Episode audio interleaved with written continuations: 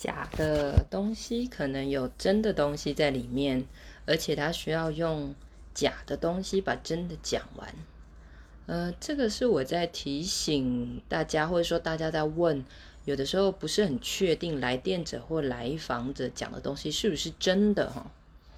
呃，所以这边是在提醒大家说，有些时候，呃，其实很多时候我们要注意的是那个说话的脉络，那个事实的真与假，有的时候并不是重点，反而是他如何陈述一件事情，那个事情里面有一些他想要传达的讯息。